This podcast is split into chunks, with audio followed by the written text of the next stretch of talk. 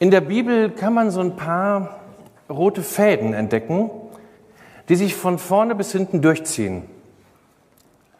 So Schwerpunktthemen, die im Alten Testament vorkommen, die im Neuen Testament vorkommen und die in so einer Häufung vorkommen, dass man merkt, okay, das muss Gott sehr wichtig sein, dass er es in seinem Wort so oft vorkommen lässt. Was sind das für Themen? Manchmal denke ich, andere als wir so für wichtig halten, andere als die, über die wir so viel reden. Man hat ja als Leser der Bibel immer so eine gewisse Brille auf und eine gewisse selektive Wahrnehmung, unvermeidbarerweise. Man hat eine Biografie, eine Prägung und das zeigt sich auch darin, was man in der Bibel entdeckt. Das muss man sich bewusst machen. Und ich habe irgendwann gemerkt, wow, ein Thema, was Gott unheimlich wichtig ist, ist Geld. Umgang, Umgang mit Finanzen, Schwarzarbeit, Steuerehrlichkeit, sowas. Das ist ständig Thema in der Bibel. Gerade auch von Jesus selber immer wieder zum Thema gemacht. Und wenn es danach ginge, wie oft etwas in der Bibel vorkommt, wir müssten eigentlich einmal pro Monat über Geld reden und dazu Themenabende machen, Experten einladen. Oder anderes Beispiel, mir hat vor Jahren mal der Pressesprecher von einem Tierschutzbund gesagt, die ganze Bibel redet eigentlich über Tierschutz. Ich so, ja, ja, schon klar. Hab da mal nachgeguckt, er hat recht. Wenn man das im Kopf hat, man findet ganz viele Stellen. Nehmt nur in Römer 8, die ganze Schöpfung seufzt und sehnt sich nach Erlösung. Die ganze Schöpfung. Oder wir hatten vor ein paar Jahren die Jona-Geschichte. Da haben die Tiere mitgefastet, weil sie auch überleben wollten. Also überall findet man Respekt vor Tieren und vernünftiger Umgang. Also wenn man das als Brille aufhat, wow. Manche sagen auch mit einer gewissen Berechtigung, das Thema der Bibel ist Gerechtigkeit. Auch das kann ich nachvollziehen. Schutz von Schwachen, Hilfe für Bedürftige, ein Dauerthema in der Bibel. Und damit wir es jetzt nicht, nicht missverstehen und ähm, ich nachher keinen Ärger kriege, völlig klar, das Top-Thema der Bibel ist die Frage, wie können wir Menschen mit Gott in Kontakt kommen. Ja? Und Gott selber wird Mensch in Jesus Christus, damit wir überhaupt die Chance haben, mit einem heiligen Gott in Kontakt zu treten. Weil Jesus Christus das, was uns trennt von Gott, wegnimmt, weil er selber die Brücke ist. Das ist das Hauptthema der Bibel, gar keine Frage. Aber es gibt viele, ich will nicht sagen Seitenstränge, aber so, so rote Fäden, die dahin führen. Die man auch so deuten kann, dass sie Hinweise geben, was Gottes Art ist, was ihm wichtig ist, wie er so ist. Auf der Ebene drunter, sozusagen unterhalb dieses Top-Themas. Und ein Thema, was heute bei uns im Fokus steht, ist eins, was Gott so wichtig ist, dass es auch ständig vorkommt in der Bibel. Und das ist das Thema Feiern. Darum soll es heute gehen, Alltag und Feiertag. Und mein erster Punkt, mach eine Folie weiter bitte, ist, Gott will, dass wir feiern. Das ist für mich ein ganz wichtiges biblisches Prinzip. Wenn ihr die Bibel aufschlagt, ich weiß nicht, wer von euch die regelmäßige Bibellese macht, nach dem äh, ökumenischen Bibelleseplan, da ist gerade das erste Buch Mose dran oder dran gewesen. Ähm, auf dem ersten Blatt der Bibel, das ist mir vorher gar nicht so bewusst gewesen, dritter Schöpfungstag, Gott schafft die Planeten.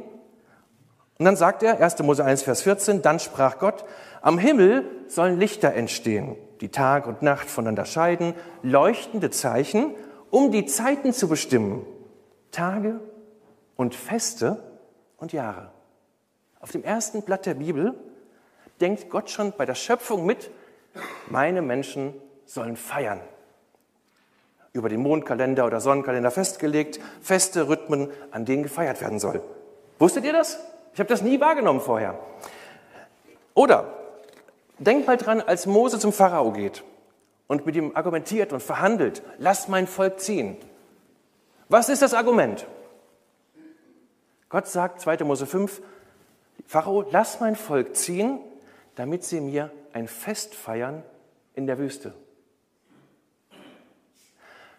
Dann installiert Gott den Sabbat. Neu. Ist ja angelegt schon auch in der Schöpfungsgeschichte. Zehn Gebote, 2. Mose 20, haltet den Ruhetag in Ehren, den siebten Tag der Woche. Er ist ein heiliger Tag, dem der Herr gehört, der dem Herrn gehört. Sechs Tage sollst du arbeiten und all deine Tätigkeiten verrichten, aber der siebte Tag ist der Ruhetag des Herrn, deines Gottes. An diesem Tag sollst du nicht arbeiten, Auch nicht dein Sohn oder deine Tochter. Spielmaschine ausräumen, zählt nicht dazu. Ähm, dein Sklave oder Sklave, dein Vieh oder dein Fremde, der beide lebt. Denn in sechs Tagen hat der Herr Himmel, Erde und Meer mit allem, was lebt, geschaffen. Am siebten Tag aber ruhte er. Deshalb hat er den siebten Tag der Woche gesegnet und zu einem heiligen Tag erklärt, der ihm gehört. In, später im fünften Buch Mose lautet die Begründung ein bisschen anders. Das Volk soll dann ähm, den Sabbat feiern als Erinnerung äh, für die Befreiung aus der Sklaverei in Ägypten. Argument, in Ägypten musstet ihr schuften ohne Ende, ohne Pause. Jetzt dürft ihr alle sieben Tage durchatmen. Ihr sollt gar nichts machen. Ich habe euch rausgeholt aus der Sklaverei. Man muss sich das mal vor Augen halten. Ein Siebtel der Woche wird nicht gearbeitet. Ein Siebtel pro Monat, ein Siebtel pro Jahr, ein Siebtel deines Lebens, das sind ungefähr, ich habe das ausgerechnet mit Taschenrechner, über 14 Prozent deines Lebens sollst du nicht arbeiten. Das ist doch cool, was Gott so für einen Plan hat. Wir sollen einen Ruhetag einlegen und feiern und ihn feiern. Viele Menschen haben ja so ein Vorurteil dem Alten Testament gegenüber. Ja, nur so komische Reinheitsgebote und strenge Gesetze und Kriege und so setzt mal die Brille auf und sucht mal, wie oft Feiern im Alten Testament vorkommt. Im Alten Testament regelt Gott höchstpersönlich all die Feiern, die sein Volk unternehmen soll. Das Volk Israel war dauernd am Feiern. Und die konnten noch besser feiern als wir aus Westfalen, teilweise sieben Tage, ein Fest. Weil Gott das so wollte. Man denkt ja eher, Gott will Gehorsam und Gebote befolgen. Die Gebote von Gott regeln auch die Feste. Er will in erster Linie, dass sein Volk feiert, dass sie, dass sie ihn feiern. Gott möchte, dass seine Leute regelmäßig zusammenkommen, sich treffen und ihn feiern. Warum will er das? Er gönnt uns den Spaß, keine Frage, aber es steckt ein bisschen mehr dahinter. Ich glaube, Gott will über die Feiern bei den Menschen präsent bleiben. Gottes Ziel ist so die Verknüpfung von Alltag und Feiertag. Die Verknüpfung von Gottes großen Taten der Vergangenheit mit seinem Wirken aktuell in der Gegenwart. Ihr müsst mal, wenn ihr nicht schlafen könnt nachts, 3. Mose 23 lesen. Ja? 3. Mose 23, ein ganzes Kapitel nur mit Beschreibung von Festen. Ähm, da wird zuerst nochmal der Sabbat festgelegt. Das wird betont. Ein Siebtel der Zeit, Ruhetag. Und dann kommen sieben wiederkehrende Feste. Jedes Jahr. Mach mal die nächste Folie bitte. Ähm, ihr könnt das wahrscheinlich nicht lesen, ne? Sonst schicke ich euch gern zu. Also im März, April geht's los. Passafest, Fest der ungesäuerten Brote. Erinnerung wieder an die Befreiung aus der Sklaverei ähm, in Ägypten, Auszug aus Ägypten. Äh, dann Fest der Erstlingsgabe. Das bei der Gerstenernte, wo man einfach sagt, Gott, wir sind so dankbar, dass du uns versorgst über die Ernte. Im Mai, Juni Wochenfest, Pfingsten, das ist ein Wallfahrtsfest, wo man äh, nach Jerusalem ziehen musste oder durfte. Auch wieder Freude über den Erntesegen hier, ähm, das Weizenfest. Im September, Oktober Fest des Posaunenhals. Das war im Prinzip das Neujahr. Vom bürgerlichen Jahr fing da das Jahr neu an. Dann der große Versöhnungstag. Die ganz berühmte Geschichte, wie äh, ein Sündenbock sagen, die ganzen Sünden des Volkes auf sich nimmt, in die Wüste geschickt wird. Wir hören mit anderen äh, Ohren wieder. Hinweis natürlich, ein, ein Vorbild auf Jesus Christus. Dann das Herbstfest, Laubhüttenfest. Eine ganze Woche wurde gefeiert. Und man lebte tatsächlich in so Ast, äh, aus Ästen gebauten Hütten, in Provisorien, um sich zu erinnern, wie das war, durch die Wüste zu reisen. Später kam noch hinzu das Tempelweihfest, das Purimfest und so weiter. Merkt ihr, Gottes Volk kam auf Gottes Anweisung hin kaum aus dem Feiern raus. Gott möchte, dass seine Leute feiern. Gott möchte, dass seine Leute ihn feiern. Gott redet ganz explizit von meinen Festen, also Gottes Festen. Es geht um Gott. Seinen Leuten, seinem Volk tut es gut, gemeinsam ihren Gott zu feiern.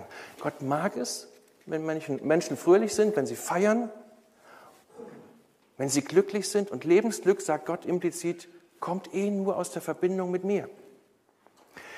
Diese Feste, wenn ihr ein bisschen guckt, was, was sollten die bedeuten, die Feste damals? Die sollten die Vergangenheit lebendig halten. Zum Beispiel Auszug aus Ägypten. Die sollen den Menschen vergegenwärtigen, was Gott für eine Geschichte schreibt mit seinen Menschen.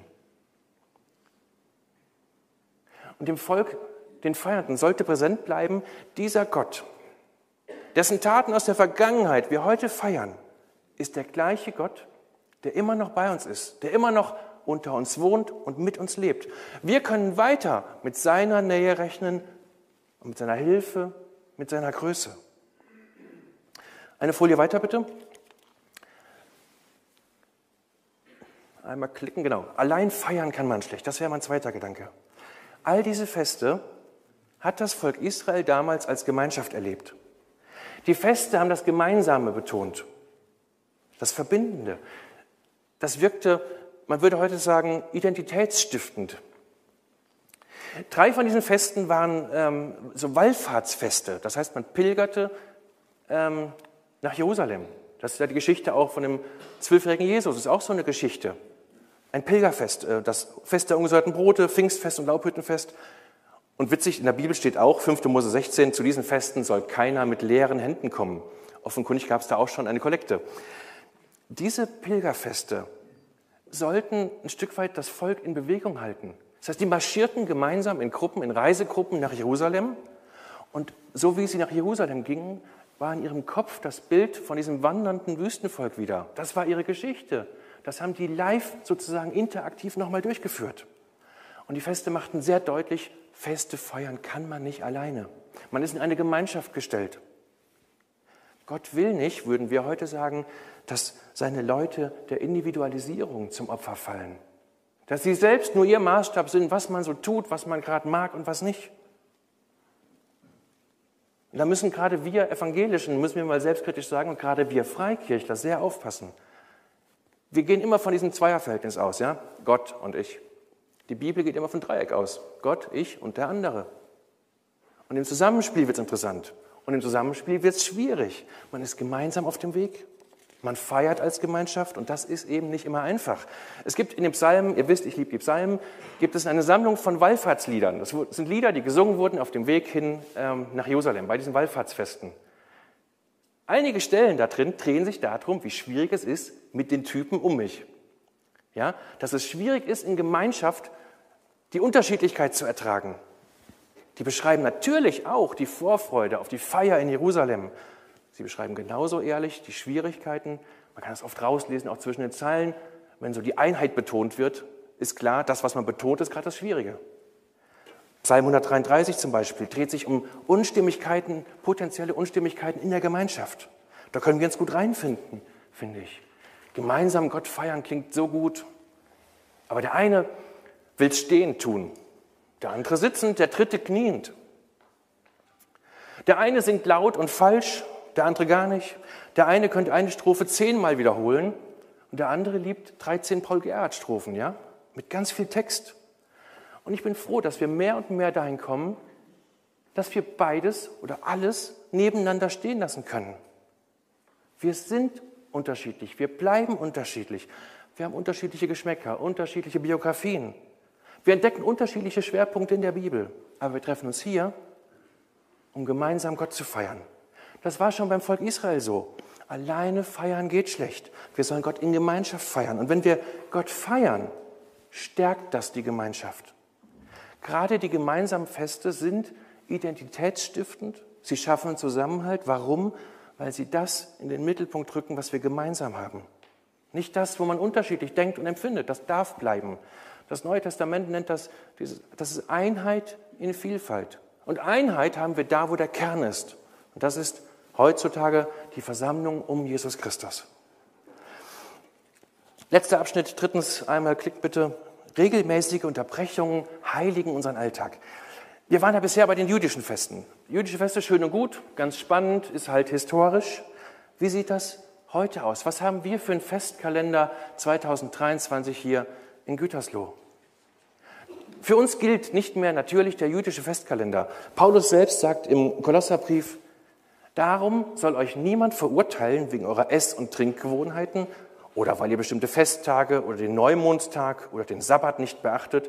Das ist alles nur ein Schatten der kommenden neuen Welt. Doch die Wirklichkeit ist Jesus. Und die ist schon zugänglich in seinem Leib der Gemeinde. Oder im Galaterbrief, da schimpft Paulus richtig. Er schreibt, ihr meint, ihr müsst auf bestimmte Tage, Monate, Festzeiten, Jahre achten und euch danach richten? Ihr macht mir Sorgen. Soll meine ganze Arbeit an euch vergeblich sein? Ich bitte euch, liebe Brüder und Schwestern, werdet wie ich, weil ich ja auch wie ihr geworden bin, nämlich frei vom Gesetz. Paulus hat natürlich recht hier, er bezieht sich auf den jüdischen Festkalender. Und natürlich müssen wir uns nicht mehr nach dem Kalender des Volkes Israel richten, der ist passé, der gilt nicht für uns. Wir müssen nicht besondere Feste feiern, aber wir dürfen es. Wir können es, wenn es hilft, wenn es uns weiterhilft, wenn es uns hilft, besondere Tage hervorzuheben aus dem allgemeinen Kalender. Paulus wiederum selbst sagt im Römerbrief, die einen beachten an bestimmten Tagen besondere Regeln. Für die anderen sind alle Tage gleich. Und er sagt, es kommt nur darauf an, dass jeder nach seiner festen Überzeugung handelt. Wer besondere Regeln beachtet, tut es für den Herrn, für Christus.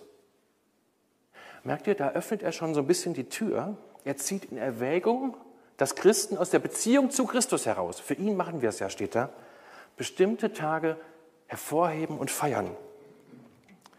Manche sagen, oh, bestimmte Tage feiern brauche ich nicht. Ich kann an jedem Tag Gott begegnen. Theoretisch richtig, praktisch unzureichend. Christen haben im Lauf der Zeit gemerkt, mach mal nächste Folie bitte, das ist ein schöner Spruch, den ich gefunden habe von dem Christoph Kleiber. Der sagt, wer feste Zeiten, Orte und Formen für die Begegnung mit Gott ablehnt, ist in der Gefahr, bald gar keine Zeiten, Orte und Formen mehr zu finden. Dann begegnet ihm oder ihr Gott nicht mehr überall und immer, sondern vielleicht nirgends und nie. Versteht ihr die Gedanken? Keiner muss das tun. Aber wenn man es nicht tut, läuft man Gefahr, eben nicht immer und überall Gott zu erleben, sondern vielleicht nirgends und nie. Und deswegen haben die ersten Christen schon sehr bald, sehr wohl bestimmte Tage reserviert für bestimmte Feiern, haben bestimmte Tage hervorgehoben, um ein Gegengewicht zum Alltag zu setzen, zur Routine, zu den Themen, zu den ewig gleichen Themen des Lebens, um zentrale Glaubensinhalte bewusst zu haben und zu halten, um wiederkehrende Themen auch vernünftig in Verbindung mit Gott zu bringen. Schon die ersten Christen haben sich dafür entschieden, den Sonntag als Feiertag äh, in ihrem Sinne zu feiern. Ähm, weil der, warum? Weil es der Tag der Auferstehung Jesu Christi war. Und das Problem war damals, dass es größtenteils ein Arbeitstag war. Das heißt, die haben nach Feierabend Abendmahl gefeiert, um Jesu Auferstehung einmal pro Woche zu feiern. Wir können glücklicherweise den Sonntag meist als freien Tag genießen, bis auf manche, die halt vom Job her wie Krankenschwestern ran müssen. Und das tut uns gut. Machen wir die nächste Folie bitte. Ich weiß nicht, ob ihr sowas kennt. Wir haben einen VW Turan. Ab und zu kommt auf langen Autobahnfahrten so eine Meldung. Müdigkeit erkannt, bitte Pause. Ich frage mich bis heute, wenn das einer weiß, sagt mir es bitte, wie, wie merkt das Auto das, ja? Fang mal, weißt du das? Ja, wenn du zu viel links und rechts fährst, so, so schwankt es länger, dann merkst du das. Ah, okay, das heißt, wenn man müde wird, schwankt man und zittert so ein bisschen und dann... Spur ja, und dann, wenn du sozusagen links und mal du hinterher fährst, dann kommt du wieder... Kann man auch ausprobieren, dass du das dann machen. Okay. Ich dachte schon, der checkt meine Augen, ob die offen bleiben oder so. Okay, das ist das Zittern am Lenkrad. Das heißt, ein Auto, ein Auto weist uns hin, Leute, äh, lieber Fahrer, es wäre schon besser, du würdest mal anhalten, rechts ranfahren, kurze Pause machen. Fahr kurz auf den Rastplatz, danach geht es besser weiter. Und ich verstehe ein Stück weit unseren Sonntag auch so, dass Gott uns ein Signal gibt und sagt, lieber Ulrich, es täte dir gut, du würdest einfach mal einen Sonntag feiern, gehen Gottesdienst, Mach ein Kontrastprogramm zur übrigen Woche. Und was beim Volk Israel galt, gilt immer noch. Ein Siebtel unseres Lebens, wie viel waren es, 14 Prozent oder was, sollen wir frei halten. Sollen wir ein Kontrastprogramm fahren zu den Werktagen. Das tun, wozu wir montags bis freitags eher nicht kommen. Ja, wer nur unterwegs ist, bleibt vielleicht einfach zu Hause. Wer immer zu Hause ist, kann vielleicht mal unterwegs sein. Wenn die Woche nie körperlich arbeitet, das ist jetzt gefährlich, aber der kann wenigstens joggen oder so, ja? Kontrastprogramm. Und die Einladung, mit anderen Christen zu feiern. Ich weiß, ähm, liebe Leute am Stream, der Stream ist immer noch sehr attraktiv. Man kann es zeitversetzt gucken. Man kann die Predigt überspringen. Man, man kann sogar im Schlafanzug und ungekämmten Gottesdienst gucken. Aber die Gemeinschaft vor Ort ist durch nichts zu ersetzen. Und ich weiß jetzt nicht, wie die Ältesten das sehen, aber mir ist es fast lieber, du sitzt hier umgekämmt, meinetwegen auch mit der Kaffeetasse in der Hand, aber du bist hier unter uns. Hier sitzt du mit Glaubensgeschwistern, um gemeinsam Gott zu feiern. Und ich glaube, dass da immer was hängen bleibt von, vom Gottesdienst. Damit das greifbar wird, habe ich das mitgebracht. Con, bist du bereit, bereit da oben? Hanna auch? Kennt ihr die?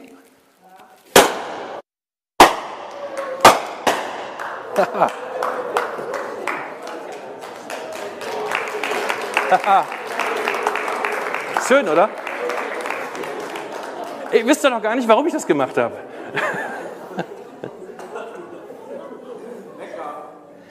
Konfettikanonen, warum? Wenn ihr einen Satz mitnehmt, dann ist das der hier.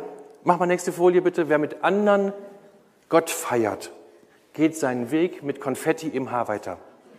Das mit dem Haar gilt bei mir jetzt nicht so. Ihr habt es vielleicht am Pullover kleben oder in der Tasche. Aber das ist für mich ein Grund, hier zu sein, ja? Wer mit anderen Gott feiert, geht seinen Weg mit Konfetti im Haar weiter. Ich meine damit, es bleibt was hängen. Wo auch immer bei dir. Ja? Kennt ihr die Geschichte, wie Mose auf dem Berg Sinai Gott begegnet? Als Mose wieder runterkommt vom Berg, hat er ein verändertes Aussehen. Und das Volk hat sich gewundert, was strahlst du so? Zieh dir bitte eine Decke über den Kopf, wir ertragen das nicht. Gott kam, äh, Mose kam verändert aus der Begegnung mit Gott. Und wenn du morgen gefragt wirst, na, was hast du am Wochenende gemacht? Dann kannst du auch sagen, hey, sieht man das nicht? Und dann guckst du, ob du irgendwo Konfetti hast. Du hast Gott gefeiert. Du nimmst was mit von hier und du wirst das wiederfinden im Laufe der Woche. Ob das ein Gedanke ist, eine Liedzeile oder irgendwas. Und kleiner Tipp, man kann das ein bisschen beeinflussen, was man sich merkt. Man kann sich merken, dass im dritten Takt der eine ein B gespielt hat, der andere ein H oder so, ja? Oder man behält wirklich etwas Gutes. Ein Gedanken, eine Liedzeile, irgendwas, eine, das Gefühl von Gottes Nähe, was wir hier haben, weil wir uns um Jesus Christus versammeln. Wer mit anderen Gott feiert, geht seinen Weg mit Konfetti im Haar weiter. Also der Sonntag ich komme zum Schluss ähm, gleich. Die, der Sonntag war immer schon bei den ersten Christen ein hervorgehobener Tag, ähnlich wie dem Sabbat, halt nur am Sonntag. Dazu kommt im Laufe der Zeit das, was wir Kirchenjahr nennen. Und ich bin ehrlich, ich habe da immer meine Probleme mit gehabt. Ich habe das irgendwie so ein bisschen, ich komme aus einer Brüdergemeinde, da wurde Ostern über Weihnachten gepredigt und Weihnachten über Ostern, einfach nur aus Protest. Ich verstehe langsam, dass es einen gewissen Sinn hat, ein Kirchenjahr zu machen um den Glauben erfahrbar zu machen, um einen festen Rhythmus zu haben, um das Ja mit Gott zu erleben. Ein Rhythmus von Feiertagen, damit Gott präsent bleibt. Lass uns mal in ein paar Highlights reingucken. Nächste Folie bitte. Da sind so ein paar, äh, die Passionszeit zum Beispiel. Wir vergegenwärtigen uns das Leiden und Sterben von Jesus, weil wir wissen, dass er unsere Schuld auf sich genommen hat. Wir feiern es gleich im Abendmahl. Gründonnerstag, sein letztes Abendmahl mit den Jüngern, Karfreitag, sein Todestag. Ostern, ist der Höhepunkt des Kirchentages, äh, des Kirchenjahres. Jesu Auferstehung. Ohne diese Auferstehung wären wir richtig arm dran, dann säßen wir völlig umsonst hier. Aber er ist auferstanden. Und wir feiern Ostern unser neues Leben, dass die Macht des Todes gebrochen ist. Himmelfahrt. Man trinkt ja oft nicht so durch. Wir müssen das präsent machen. Himmelfahrt heißt, Jesus Christus nach der Auferstehung ist wieder hoch zu seinem Vater er sitzt dort auf dem Thron. Er ist der König über alle Zeiten, über alle Welten, über alle Reiche. Und er ist mit uns verbunden. Ja? Der Allmächtige auf unserer Seite. Das feiern wir, Jesu Herrschaft. Pfingsten, Ankunft des Heiligen Geistes. Wir feiern, dass Gott in uns Wohnung genommen hat. Nächste Folie bitte, Erntedankfest genau. Wir feiern ähnlich wie das Volk Israel Gottes Segen, was greifbar wird in den Früchten, in allem, was wir ernten können. Ewigkeitssonntag. Wir bedenken, dass unsere Zeit hier auf der Erde endlich ist, dass wir irgendwann sterben. Wir feiern genauso aber, dass wir wissen, wo wir dann sind. Bei Jesus Christus, bei Gott. Ewiges Leben kriegen wir nicht dann, ewiges Leben haben wir jetzt schon. Weil, ähm, das hat mal einer so schön gesagt, ewiges Leben, das geht gar nicht um die Zeit, es geht um die Qualität. Adventssonntage, da beginnt übrigens das Kirchenjahr. So der Countdown bis Weihnachten, die Vorfreude auf Jesu Ankunft. Wir erinnern uns an die Ankunft auf der Erde als Baby und wir bedenken auch, kann denn Jesus Christus bei mir ankommen? Bin ich offen für ihn? Heiligabend, Weihnachten, das sind zumindest die, die man noch kennt. Ne? Aber merkt ihr, da gibt es noch viel mehr. Wir sind ja hier, wir feiern ein reduziertes Kirchenjahr als Freikirche. Es gibt noch Trinitatis zur Feier, Feier der Dreieinigkeiten, Reformationstag, Buß- und Bettag und so weiter. Und ähm, teilweise etwas verschoben. In Gütersloh gibt es ja sehr viele syrisch-orthodoxe, die haben etwas anderen, äh, andere Zählungen, anderen Rhythmus, aber im Prinzip ist das alles gleich. Man könnte sagen, auch wir Christen kommen aus dem Feiern doch gar nicht mehr raus. Wir haben auch viele Anlässe, um Gott zu feiern, um gemeinsam Gott zu feiern. Ist das Kirchenjahr biblisch vorgegeben?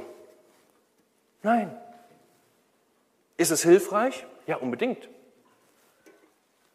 so bleibt Gott mit seinen Taten, Jesus mit seinem Werk präsent bei uns. Ähm, machen wir eine Folie weiter. Das ist ein Spruch, den fand ich wunderbar als Zusammenfassung von Kurt Marti. Wo Gott kein Fest mehr ist, sagt er, hat er aufgehört, Alltag zu sein. Wo Gott kein Fest mehr ist, hat er aufgehört, Alltag zu sein. Ich liebe das, wenn Leute es so auf den Punkt bringen können.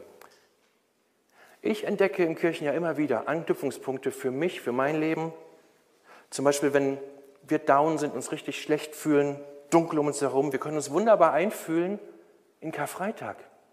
Aber wir wissen genauso, dass Ostern danach kommt. Es bleibt die Hoffnung. Wir wissen, es geht weiter. Wenn wir uns hilflos fühlen, wie genial ist es dann, Himmelfahrt zu feiern, feiern, um zu wissen, Jesus Christus sitzt auf dem Thron. Nicht Putin oder Gott bewahre Trump oder so, Gott sitzt auf dem Thron. Das sagt Himmelfahrt. Wir können das feiern. Halleluja. Letzter Gedanke, dann ist wirklich Schluss. Ich glaube, du hast, wir haben die Option, persönliche Festtage auch festzulegen. Eine Kollegin von mir backt jedes Jahr im Herbst einen Kuchen und feiert mit uns den Tag, wo sie in den 80er Jahren aus der DDR endlich ausreisen durfte in den Westen. Und wir feiern natürlich gerne mit, die backt sehr gut. Wir zelebrieren das mit ihr. Vielleicht ist das für dich auch eine Möglichkeit, dass du einmal pro Jahr deinen Tauftag feierst mit anderen oder den Tag deiner Bekehrung, wenn du das Datum weißt und es datieren kannst. Vielleicht den Tag, wo Gott dich vor einem heftigen Unfall bewahrt hat. Feier das jedes Jahr. Was meinst du, wie leicht du mit anderen ins Gespräch kommst? Gestern war ich beim Blauen Kreuz. Ähm, da wissen manche auf den Tag genau, ich bin jetzt 18 Jahre, drei Monate und 14 Stunden trocken.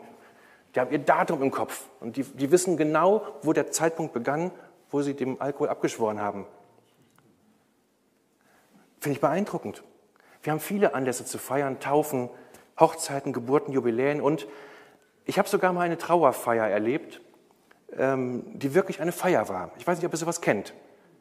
Ähm, das war in Bonn noch, da ist ein Mit-30er äh, beim Joggen am Rhein einfach tot umgefallen. Ähm, das, war, das war schrecklich. Der war 34, 35. Und dann gab es einen Trauergottesdienst, eine Trauerfeier genauer gesagt. Das war einfach nur schön. Ähm, voller Traurigkeit, wirklich, und gleichzeitig voller Hoffnung. Das waren Lieder, ähm, ich mag das eigentlich gar nicht, aber da war es schön. Wie heißt diese Quetschkommode eigentlich? Du spielst das da auch, die ähm, Akkordeon. Die haben auf dem Akkordeon die Freunde Lieder gesungen. Das war eine ganz intime Atmosphäre. Es passte so unheimlich gut. Da flossen Tränen, da wurde gelacht, alles. Nachher gab es sogar im Keller Kölsch für alle auf einer Beerdigungsfeier.